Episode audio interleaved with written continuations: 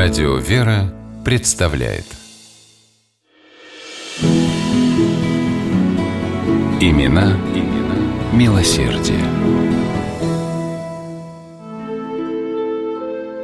Павел Максимович был одним из самых прогрессивных людей своего времени. Редкий по доброте человек, говорили о Максимовиче те, кто его знал. А тысячи крестьянских девушек называли его благодетелем, ведь благодаря Павлу Павловичу они стали народными учительницами. Русский дворянин Максимович родился в Астрахани в 1817 году. Маленького Пашу очень любил его дядя Иван Симонов, астроном и путешественник, участвовавший в первой русской антарктической экспедиции Беллинсгаузена и Лазарева. Слушая рассказы дяди, мальчик твердо решил стать моряком и впоследствии с блеском окончил морской корпус. В 1848 году из-за болезни жены он подал в отставку, и семья уехала в свое имение Спасское Тверской губернии. Но облачаться в халат и проводить дни лежа на диване Павел Павлович не собирался. Он развил кипучую деятельность, заложил большой красивый парк, основал в имении школу для крестьянских детей. Кроме того, Максимович работал в земской управе, занимался вопросами здравоохранения и продовольствия. Но более всего Павла Павловича занимали проблемы народного образования. Максимович понимал, главное, чего недостает сельским школам – профессиональных кадров. И в 1870 году бывший морской офицер на свой страх и риск и на свои же деньги открыл в Твери учебное заведение –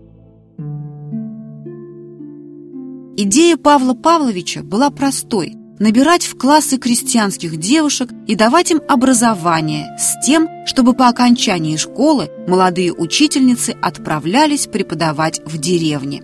Друзья Максимовича удивлялись, почему именно крестьянки должны носить высокое звание учителя. Павел Павлович отвечал, потому что они, как никто другой, знают, что такое крестьянская жизнь и крестьянский быт.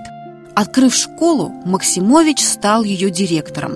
Он отдавал учебному заведению все силы и средства, сам искал преподавателей и брал на работу только лучших. Главное, чего ждал от них Павел Павлович, что они будут с уважением относиться к ученицам и в каждой видеть личность.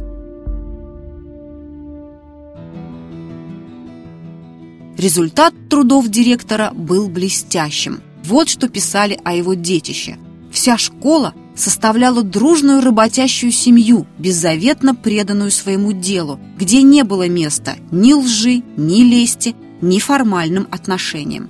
Школу Максимовича называли школой нового типа с уровнем среднего специального учебного заведения. Однако программа обучения была шире, чем даже в гимназиях. Максимовкам, так величали себя ученицы, в течение трех лет преподавали точные гуманитарные и естественные науки. Павел Павлович оборудовал кабинеты физики и химии. Девушки занимались спортом, ставили спектакли, давали концерты. При школе заботливый директор открыл даже народное училище, где воспитанницы проходили свою первую в жизни учительскую практику.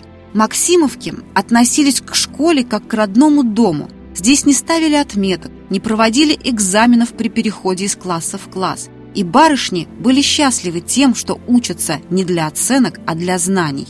О школе Максимовича говорили в Москве и Петербурге. Она стала одной из лучших в России. Павла Павловича уважали так, что когда он однажды привез учениц на экскурсию в Первопрестольную и привел их в Третьяковку в тот день закрытую, Павел Третьяков специально для них открыл свою галерею.